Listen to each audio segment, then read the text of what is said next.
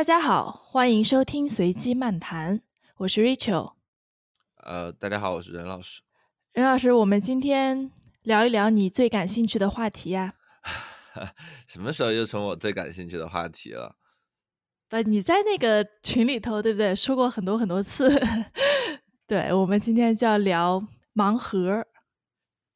嗯，哎，任老师，你说一下，你为什么会对这个感这个话题这么感兴趣啊？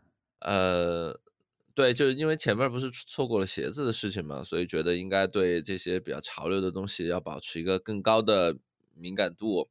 然后正好大概是一个月以前，有一个朋友跟我聊起来，说他认识一个人，哎，前两年就自己开始做盲盒这件事情。就他们是一个厂，他们自己生产这个，呃，好像还呃销量还挺大的，然后就开始关注。正好最近这一个月也有好几篇文章，呃，所以就发现还挺有意思的。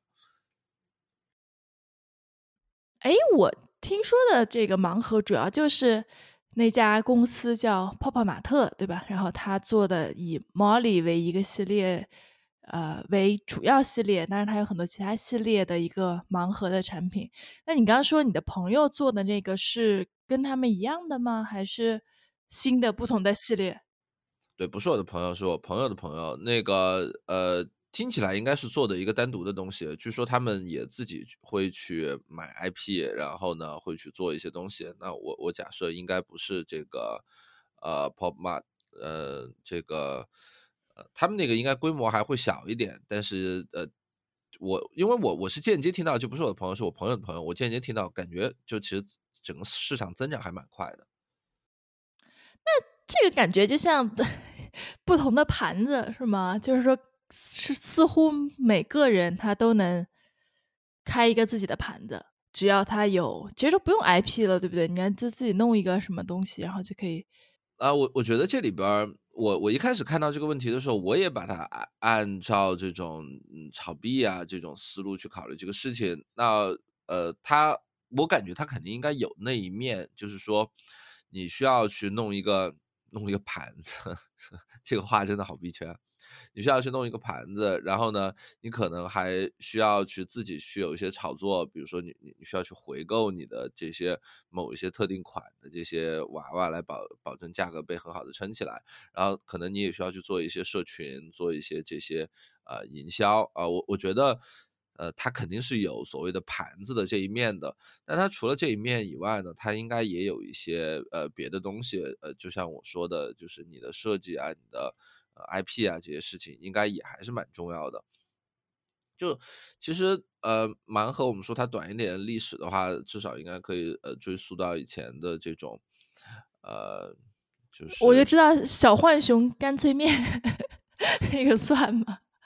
呃，其实其实呃很多东西里边都会有，就是给你搭配一个玩具啊什么的，呃，但是像小浣熊啊这些，我呃。包括我们小时候，其实蛮多东西里边都会放一些这些小卡片或者一些小玩具，它具有一些随机性，对吧？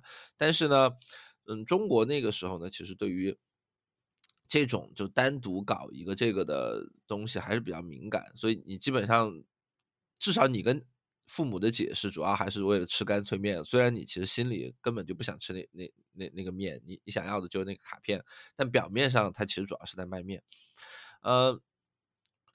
比较早的就是单独我就是卖一个呃玩具给你，呃，但是里边会有一些随机性的呢。是以前我不知道你在那个游戏厅前面有没有见到过一个呃一个是叫胶囊机还是叫一个什么？就是你投一个币进去，然后他会给你一个小的胶囊，然后你打开那个胶囊以后呢，你能看到里边具体是一个什么样的玩具啊？我觉得那个其实。本质上叫那种扭蛋吗？是扭蛋？对对对对，就是那东西。对啊，就日本有很多，台湾也有很多。对对对对对，就其实你想想，对吧？他如果把它做成盒子，它不就是个盲盒吗？是是，他们就说这个盲盒其实可能最早也是源于日本二次元文化的一些东西，从扭蛋呐，还有开始集这些手办呐，可能就有点这个性质。但这次火起来，其实和球鞋特别像，它。按按照他们的说法，就是有一个出圈的过程。你看，像 球鞋也是，对不对？就一开始去买鞋的人肯定是要穿鞋的人嘛，就一些打球的高中生。然后后来呢，说是跟陪男朋友一起 打球的女生，然后看到了，有时候他们也会买。但是这几年火起来呢，就是慢慢的，呃，越来越多的人，不管他打不打球、看不看球，他知不知道这些球星，他都开始买这些鞋。然后再到一些炒家，对吧？就是仗着拿着割韭菜的心态进场的一些成年人开始参与这个局，才让它慢慢的更大起来。盲盒其实也是一个从小众的，是御宅呀，或者是二次元领域，然后突然的火火起来了，就包括现在。不是二次元的一些小姑娘啊什么的也都会去买，所以它的价值就变高了。特别是被媒体带到了大众的面前。对，就你看看这个过程，你也发现它其实呃会有两个阶段。前面一个阶段呢，更多真的是在这些呃骨灰粉或者是在这些死宅里边传播的。在这个阶段，其实还是真的是挺靠他的这个硬功夫的啊，因为这些人。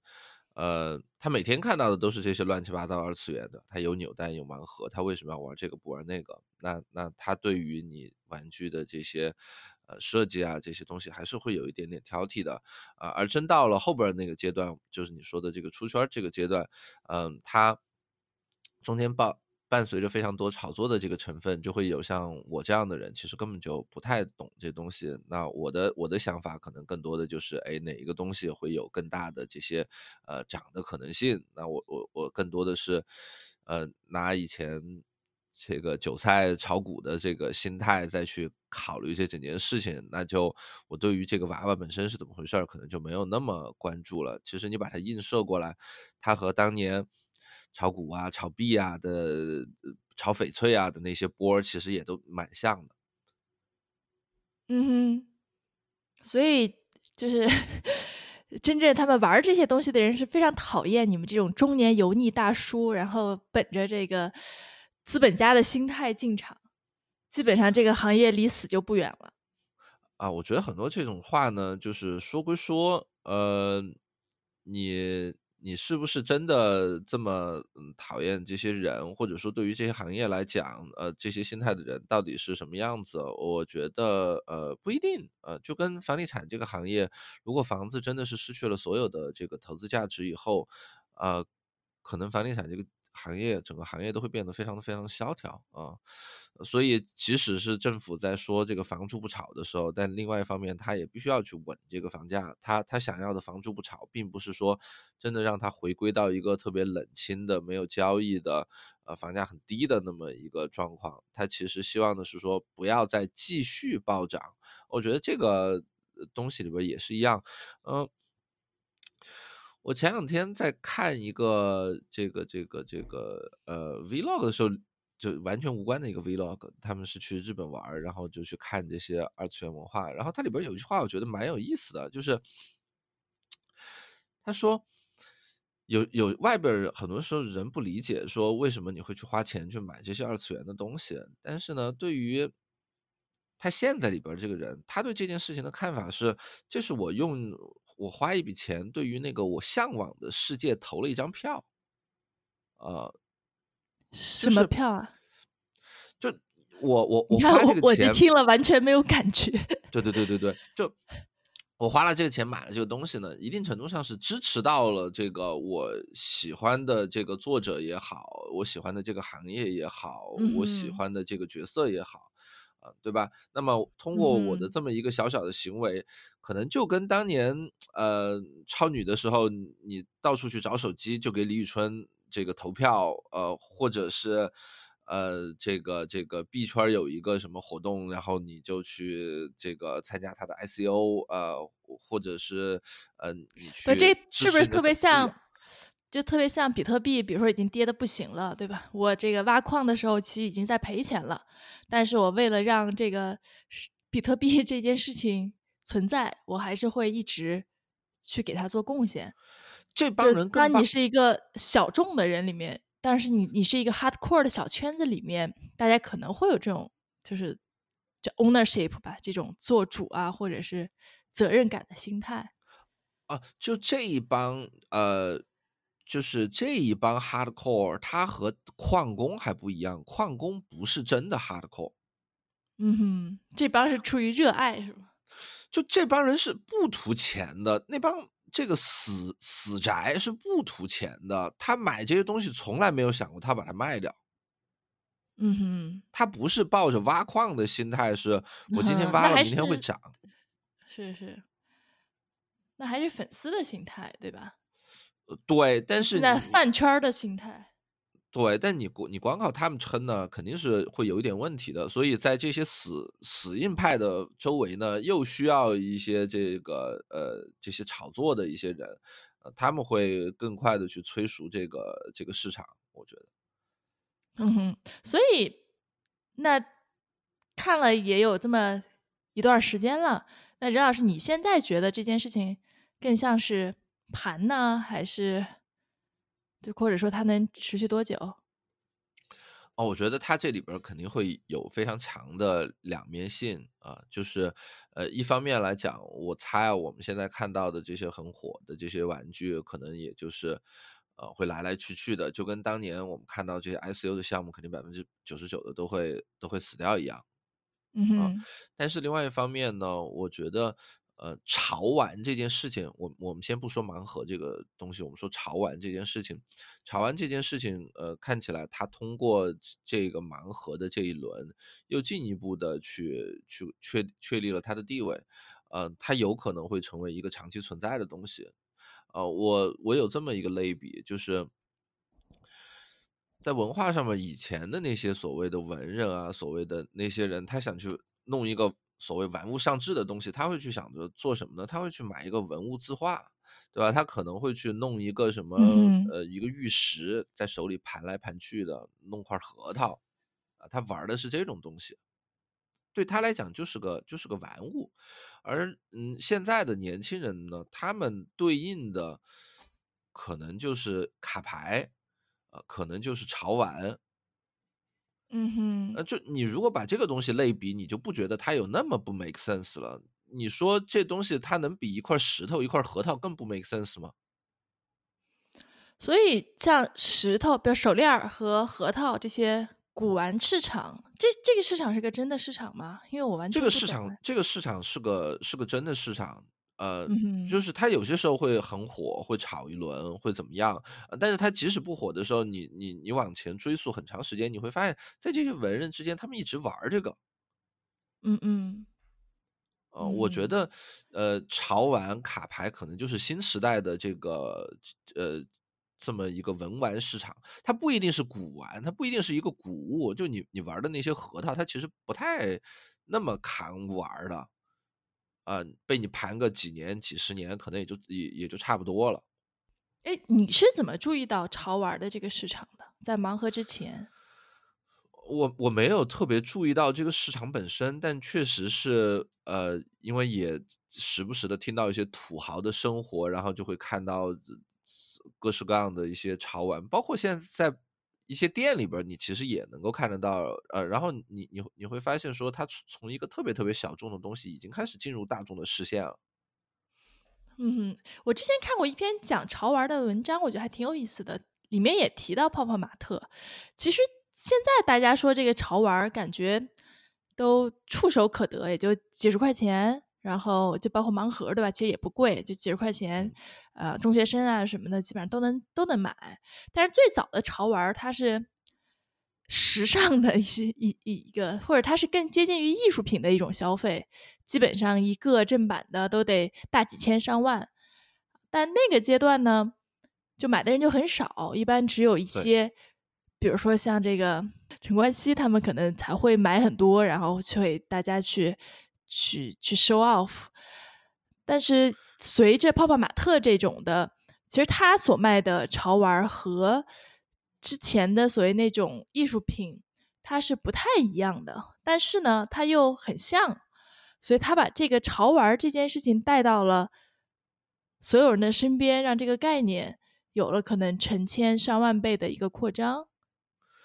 对，这里边其实是有好多方面的。如果我们把这个视野仅限在呃呃盲盒或者泡泡玛特这样的盲盒的时候，我们其实会发现说，嗯，它相对于于这个呃传统的潮玩，我觉得它至少有两点是创新的。第一点呢是说，因为它价格打打的比较低嘛，嗯哼，它价格比较低，就像你说的，呃，以前的这些价价格呢，可能都是以万这个单位计的，呃，便宜一点的可能也就是接近一万，呃，贵一点的就其实蛮贵的。呃，泡泡玛特呢，它相当于是，呃，就就好像以前一个比特币的价格都是这个几千美金，然后现在呢，它出了一个山寨币，这个山寨币的价格是零点零一人民币，啊，它一下子把这个呃进入的门槛拉的蛮低的，呃，这个东西呃自然给它带来了非常大的这个呃流动性，呃，顺便我说一句啊，就是其实这种量产的这个潮呃是盲盒里边的这些小玩具，跟以前我们看到那种潮玩，实际上它在设计啊这些方面没有那么大的水平上的差异，我要说。啊，就是你可以说那个是限量版的，所以它的价格就应该高。你这个是量产版的，它的价格应该低。我这个我是完全同意的啊。但是我们从它在设计里边花进去的心思啊，跟这些东西了，我我看起来的感觉，我觉得其实他们的水平是可比的，不是说因为这个是几十块钱，它就做的特别粗糙什么的，因为它反正都是这个工业上的量产。呃，如果这个东西它。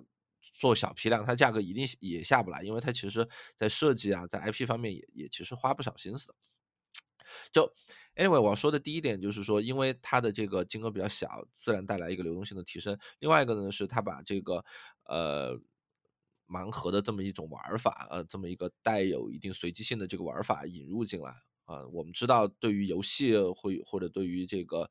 赌博来讲，随机性是一个非常重要的一个一个因素。当这个因素加进来以后呢，它整个这个东西的这个呃可炒作性啊，这些东西就会变得更高。我觉得这个也是一个呃，它跟以前的这个潮玩有比较大的区别的。当然，如果我们把这个东西映射到映射到以前的扭蛋那边，那实际上这两个属性在扭蛋那边也一直是有的，只不过呃，可能在。潮玩的这么一个跟艺术沾边的这个领域里边，它的这个升值潜力啊，这些感觉会好一点点，所以使得它的这个炒作性会有一些这个提升在里面。嗯哼，我我有一点一直没有搞清楚，就是其实现在说白了，虽然任老师刚说他们在制呃艺术设计上面和制作上面其实质量是不差的，这个我同意。但是说到底，现在制作这些。就包括说 Molly 对吧？泡泡玛特他们最这个顶级的一个系列就是 Molly 系列，Molly 他们的这个生产说白了就还是玩具厂商生产的，那其实是很容易伪造的。我我不知道这个问题怎么解决哈。就像其实说炒鞋，对吧？我我也不是特别了解鞋，但是我之前跟一个比较懂鞋的朋友聊嘛，他就说现在的所有的这个鉴别呀啊，还有翻新啊，就这些。都是比较成熟的，至少一双鞋大概率可以判判断出来它是不是真的，因为鞋的制作还是会有一些呃这个技术要求和差异化，但是玩具这个事情它能做出，我不知道，就是牵扯到这个防伪的状况，我就记得之前好像。也是有过一段时间，有人用这种类似于呃盲盒的模式去做这种东西，后来就被破解了，因为就有一个玩具厂生产出来，它所谓限量的那个模样可以生产很多，然后这个盘一下就被破坏了嘛。呃，我觉得盗版对于这类东西，呃，肯定都是会有一些呃影响。呃，至于它需要在多大的程度上去把这个盗版给控制好，这个我还真是没有特别仔细的研究过。就它对这个市场的冲击到底会有多大？呃，想起来一些简单的技术手段，比如说，就中间去做一些这些呃。每一个玩具上面做一个码呀，做一些这些，我我我想起来应该是可以起到一定作用的，呃，但具体怎么回事儿我就没有太关注了。嗯哼，哎，那鞋呢？任老师怎么看这个鞋的这个事情？呃，鞋的这个事情，我觉得呃。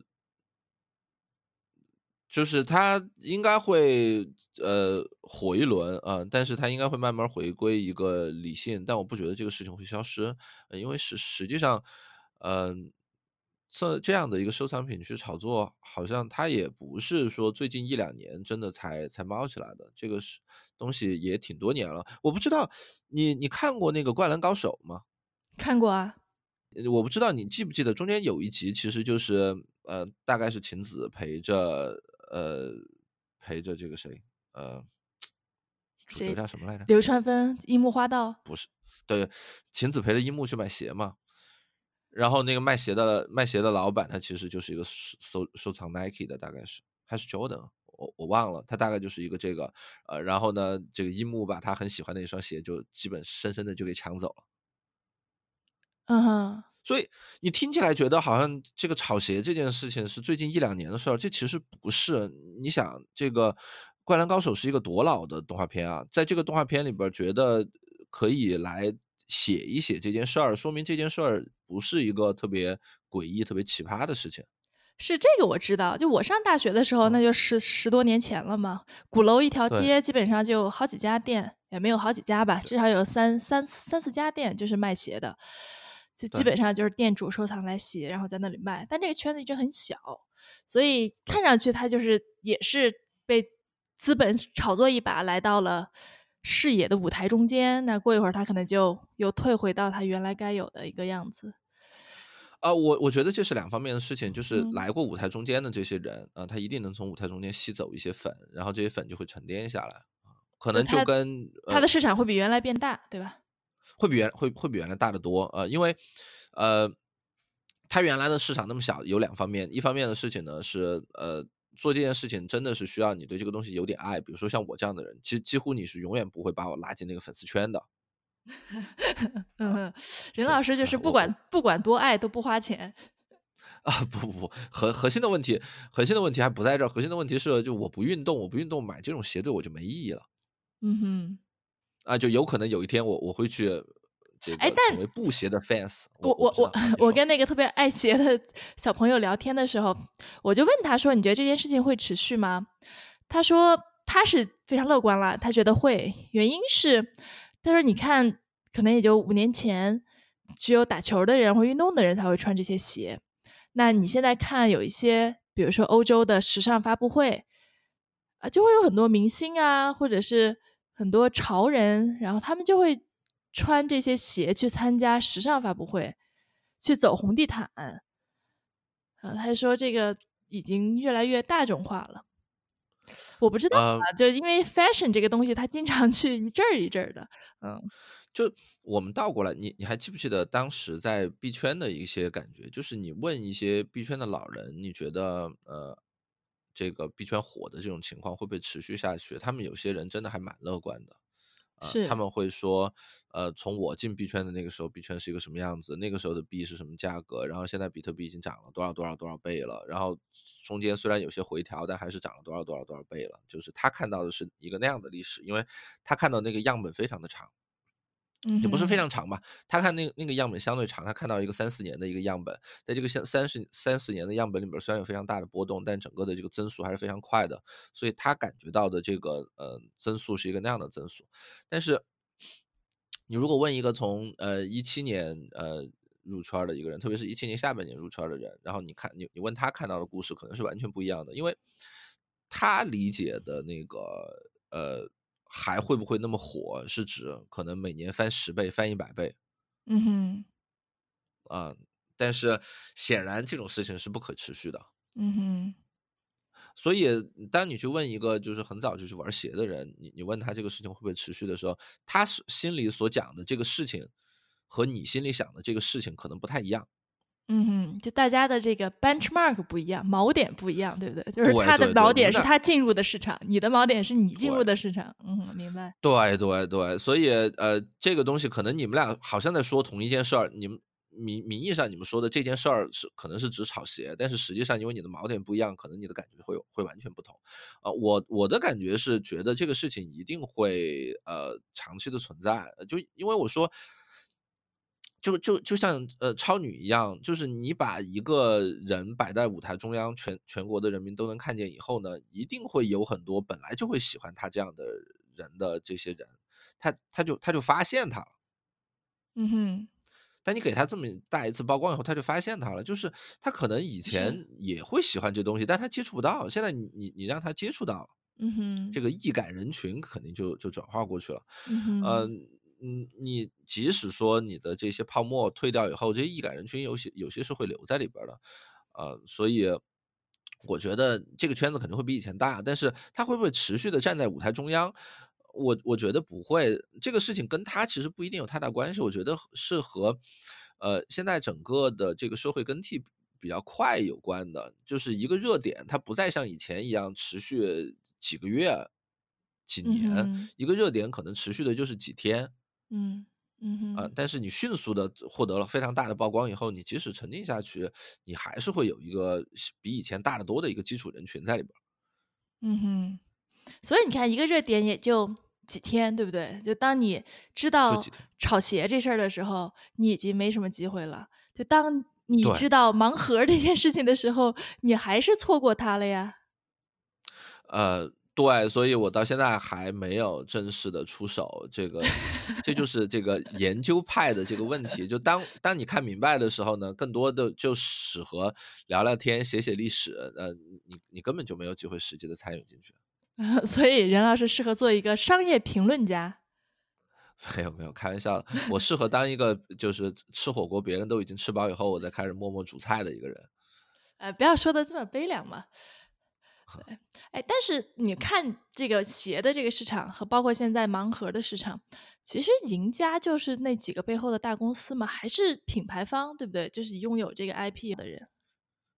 呃，IP 非常重要。嗯，就这里边肯定 IP 是非常重要的，所以如果它真的是一个，就像你刚你刚才的例子，如果它真的是一个特别有水平的一个制作玩具的一个公司，与其去做别人的仿的，嗯，其实他可能还真的不如考虑考虑去做一个呃山寨的抄袭的，去做一个自有品牌。嗯，就跟早年这些鸿星尔克、别克，最后自己都。就对吧？他最最最早做代工，然后后来他都自己做自有品牌嘛。但还是看看受众吧，对不对？就是你看鞋这事儿，好像也就基本上就 Nike 的、Jordan 的，对吧？就是这些鞋会炒的比较热，还有阿迪。那你要是说鸿星尔克出个鞋，它能炒起来吗？呃，他想赚的钱不一定是那个钱嘛。嗯。他想赚的不是不，就还是卖鞋的钱嘛，对吧？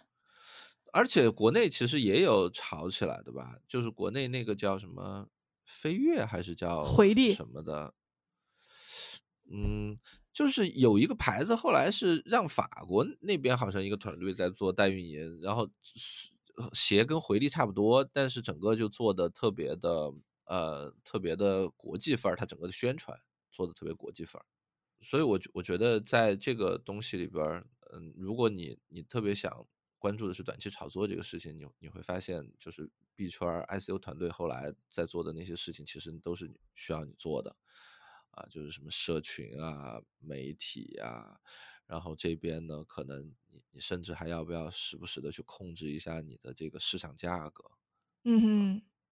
所以你觉得现在盲盒这事儿也有人在幕后做这些事情是吧？我知道泡泡玛特出了一个 A P P，然后上面就是买盲盒的这些玩家的交流，就或者二级市场需要有人去，需要有人去做这些事儿。就跟这个鞋火起来以后，大家的第一反应就是拿一个交易所的代码改一个鞋的交易所，对吧？大概一两个月中间铺天盖地的出来好多这种人，就对他来讲其实也就随便改一改啊，而且。呃，就像你说的那帮想割韭菜的人进来以后，他们的刚需就是这个嘛。嗯哼，所以这种东西会层出不穷，对不对？就大家有你说，嗯，赌博的本性也好，对，或者是，就你你所谓的这种东西，我我不知道你你说的是是什么啊？就是呃，赌博的这个，这样说也挺有意思的哈。就是之前有人。炒石头对吧？炒玉石，然后呃，文玩儿其实这个市场之前不是还引申出来了一个文交所邮币啊，对，邮也邮币市场，文交所，对吧？嗯哼，但那些都还是比较老年人的，然后现在出来的都比较年轻。这里边我有几个类比啊，就是我们从这个娱乐性和随机性的角度上来讲，其实它很像，就像你刚才说到，它很像赌石，嗯哼，对吧？它很像赌核桃。我不知道你有没有看过赌核桃？我没有看过，但我知道赌石，嗯啊，赌石就很简单嘛，就一大块石头，然后你就去切了，看里边有多少玉嘛，嗯或者翡翠。赌核桃呢，就是核桃啊，它一开始长出来的时候不是我们吃的那个样子，它外边有一层青皮嗯哼，啊，特别大的一层青的皮，就跟一个小柚子一样，把它裹在里边。然后你要把外边那层皮切掉了，你才知道里边核桃有多大。嗯哼，所以这个跟赌石就一样，就是你就卖这个果实，然后对，就一样。嗯哼你卖了以后，他去现场就会给你开，然后周围一堆人就围着，嗯哼，这特别有感觉对，这啊感觉特别刺激。嗯，就也不贵，它一个那东西就可能就几十块钱。哎你想一个一个树上的果实能多贵吗？啊嗯哼，哎，但我觉得这个现在是网上的这个也能非常好的重现那种情景，对吧？像很多人网上有很多那种就是拆盲盒的视频嘛，然后很多人还有直播，大家在下面也很嗨，对，嗯对对对，就是这些东西，它的这种随机性，呃，其实很多人炒股打新也是一样的心态。我跟你讲，炒股打新看不见的，别人看不见的，对吧？呃，你可以贴出来啊，不妨碍你贴的。然后呢，这帮人他们也研究什么中签率啊什么的，然后他们也说啊、我的收益怎么样？呃，对，就打新这件事情，其实其实也也也有非常强的这个，当然它的这个投机性，呃，投投资的性质更大了，就跟那个关系就会比较小。然后盲盒对吧，其实也都是一脉相承的。我觉得这个是从娱乐的这个维度去去看这些事情。然后呢，从文化上，刚才我们已经说了，就是以前的人玩什么呃所谓的文玩，就是文物字画，现在的人玩卡牌、潮玩，其实我觉得没有太大的区别。嗯哼，然后呢，嗯再那个的一个呃比方，可能蛮有意思的，呃是，这不是我原创的，就是他们前面说的，他们说，呃老年人的房，呃这个呃中年人的骨和臂，然后年轻人的血，嗯哼，就都啊得就是一网打尽是吗？不是一网打尽，其实他你会你会发现是不同的年代的人，他们在呃玩不一样的东西，他们有不同的这个呃关注点。我们纯粹从经济上来分析这件事情，其实它是非常 make sense 的。嗯哼，它它有非常它有非常强的经济逻辑在里边，就我们抛开别的事情，纯粹从经济上来考虑这个事。以前有这么一个坊间传闻，我不知道是真的还是假的，但听起来它有有一有一定的道理在里边。他说，呃，中国的这帮呃改革开放中先富起来的这些人，他们捞到第一桶金先富起来以后，他们一直在做一些什么样的事情呢？就是我们知道，就比如说像温州啊这样的地方，他们是先富起来的。你你你知道他一开始可能在干一些什么样的事，比如说一些出口贸易或者做一些鞋啊什么的，捞到他的第一桶金，呃，然后可能开了些批发市场。但后来温州人到底在干什么？为什么能一直保持他们呃，好像始终大家一说土豪就就就说到温州人，呃，那其实据说啊，温州人经常干的一件事情就是，他他自己先赚到钱以后呢，他就去伏击后边的人。伏击是什么？呃，所谓的伏击呢，就是我我先有钱以后呢，我会想着我的收入，我我成为万元户以后，我会想干什么？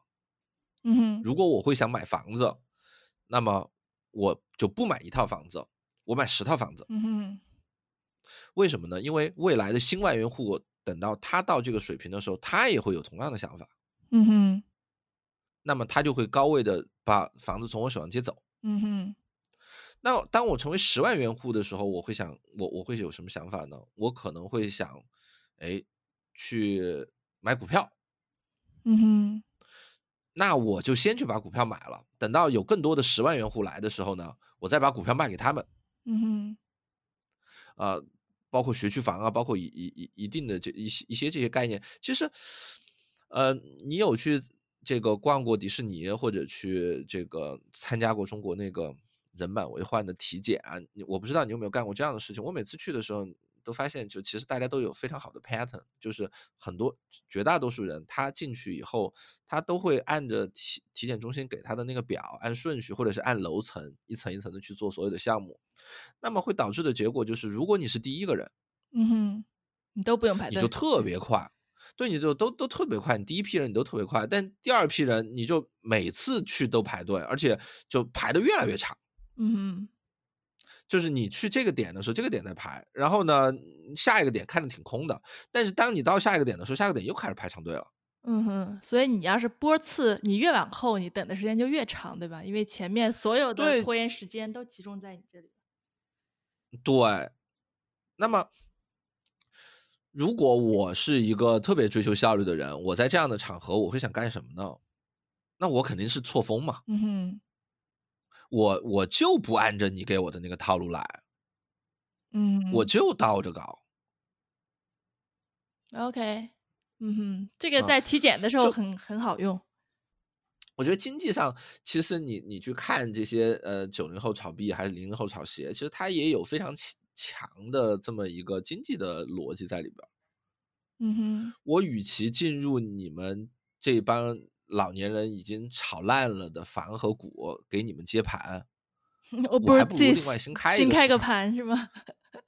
对，我新开一个盘嘛，对吧？嗯，就像日本一样，是吧？日本一代一代终于把楼价炒得很高了，后来发现说，哎，零零后、九零后不买房了，不买不买房了吗？就是击鼓传花，谁规定我必须要跟你接着玩呢？嗯哼。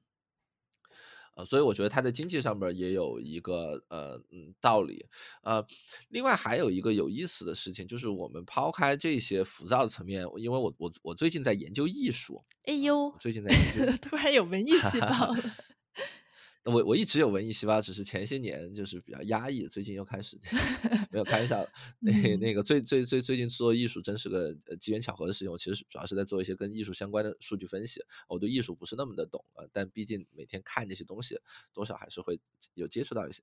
又是什么金融化？是不是证券化？没有没有没有没有没有，嗯，完完全没有，真的就是老老实实的就去看所有拍卖行的这些拍卖记录，然后去看看这些呃哪些艺术家他们的最最最近价格涨了，就没有做任何。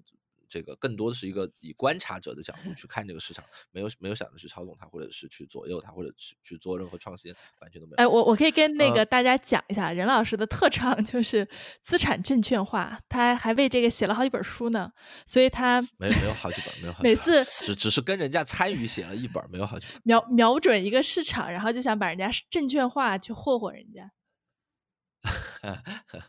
不叫霍霍，那个呃。艺术这个方向，其实以前有那些所谓的什么古典艺术啊，这些就是呃，简单来讲就是那种还比较看得懂的画，就这一幅画，他真的就在画一个东西，他他他想把它画的比较像一点，呃，但是到了呃这个二十世纪以后，我们基本上就是十九世纪末以后吧，就我们就会看到很多的这些什么印象派啊，然后呢这些呃。这个现代艺术啊，以至于更多完全看不懂的呃这些东西啊，我我觉得在艺术上面，实际上它也有一个离经叛道的一个过程，它跳出了以前传统的那个圈圈啊。那就这里边当然有非常多的原因在里边，最简单的就是以前你没有照相机这种东西，所以你需要画画这个。呃，事情它很大程度上它承载了一个，呃，把这个东西弄得比较像，给记录下来的这么一个一个责任在里边。现在有了照相机以后，你再把这个画画的像，就已经变得不是那么的有意义了，呃，至少这不是它唯一的意义。所以开始有更多人开始去探索它别的这些方面的这些可能性啊，然后呢？呃，我们在看的这个盲盒，实际上跟这个东西其实有非常大的交集。它它其实也是一种新艺术，一种现代艺术的一些一一个体现，只不过它不是以绘画的方式体现出来。呃，那个我我当时看见那个 Molly 那个玩具的时候，我我的第一个感觉就是觉得它特别像奈良美智。嗯哼。就你你你可以去上网去搜一下那个奈良美智这么一个人，他是一个日本的一个现代艺术家，呃，他的整个的呃这个这个签名档式的人物就是一个两个眼睛隔得特别开尖尖的一个小孩儿。嗯，我知道他，嗯。嗯，对吧？你你知道他就是，嗯，说起来那个体征有点像个弱智，就 是两个眼睛之间的那个距离特别大，嗯，就有有点像那个是智障小孩的那个生生理特征。呃，但是呢，奈良美智这些年真的很火，因为我我最近正在看他们历年的这个拍卖记录嘛，奈良美智这些年他的这些作品的这个呃拍卖记录价格真的是蹭蹭蹭的往上涨啊。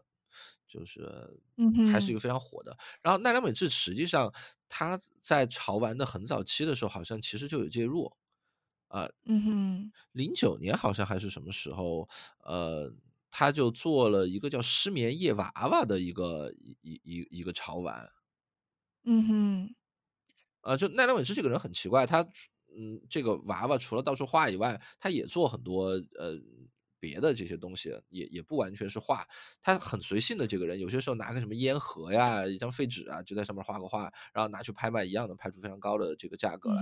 呃，跟他差不多的可能是日本的这个草间弥生，他也那调 调。我知道草间弥生，对他，对草间弥生也也是，就他有一个特别 signature 式的图案，呃，就斑点就买 Coach 和买 L L V，对他他一个是斑点，一个是南瓜，嗯然后呢，他最有名的就是斑点加南瓜，就是。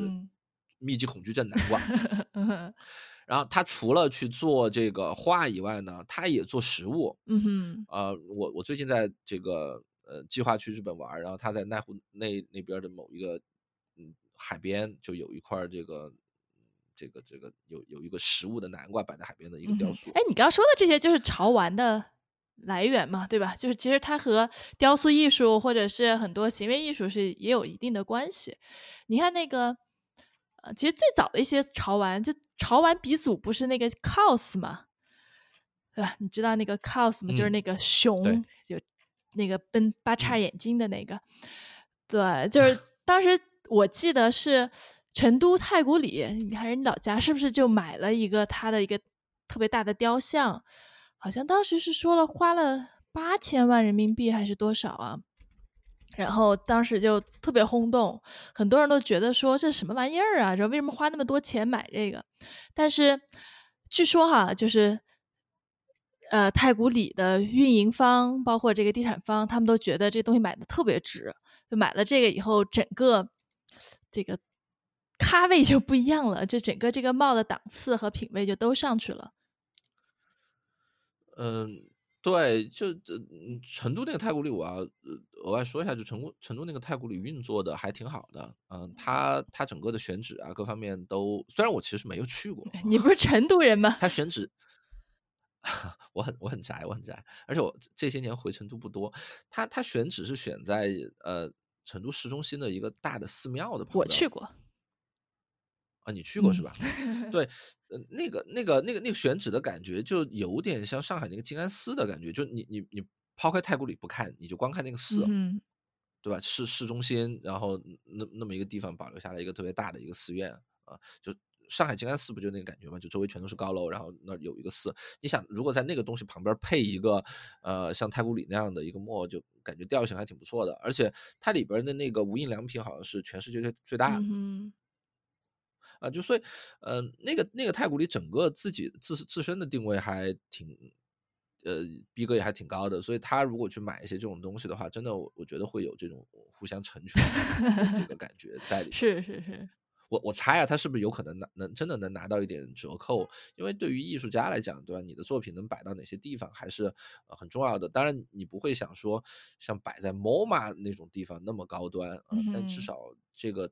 他在亚洲也还算是一个有有有一点影响力的这么一个一个一个商圈吧，而且就跟买币一样，就是呃一一零九年还一零年的时候，就有人跟我说，呃有比特币这么一个很 fancy 的东西，那个时候对吧，还不用买，都是自己挖一挖就能挖到了。然后我当时的反应是，这什么玩意儿啊？这东西有什么用啊？嗯，是吧？所以所以。Who knows？就有可能很多年以后，他那个雕塑真的会成为整个太古里的这个镇馆之宝，最值钱的东西。嗯，是。哎，所以你刚刚说到奈良美智是为了说什么来着？奈良美智在零七年，我刚才查了一下，他在零七年的时候，嗯，就做了一个呃，这个这个算是潮玩吧，叫失眠夜娃娃的一个玩具，就限量版的，就早年那种调调的潮玩，你知道的。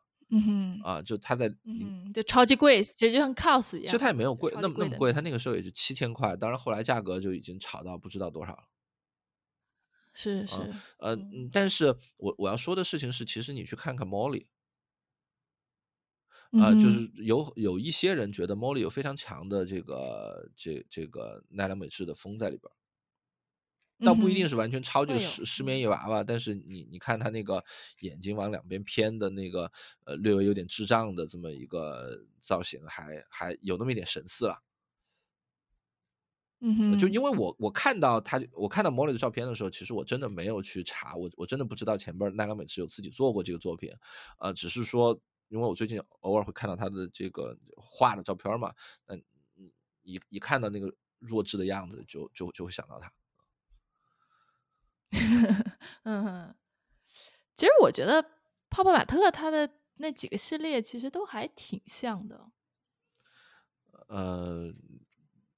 就是微微创新嘛，嗯，对，或者或者是说，对，就微创新可能是一种哈。另外就是，就在这个阶段，大家对这种娃娃的，他可能他觉得他就是应该那个风格、那个调调。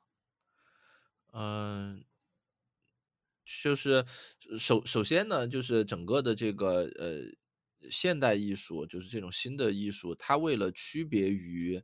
呃，以前传统的这种艺术，它确实是，呃，有一定的这个呃，某种意义上来讲，有一定的这个扎堆的风儿在里边儿啊，就是它它它会有说，诶，希望形成自己的一个套路，嗯，但是我觉得这种相似性呢，对于我们来讲，更多的呢，其实它不是一种真正意义上的相似，而是呃，而是。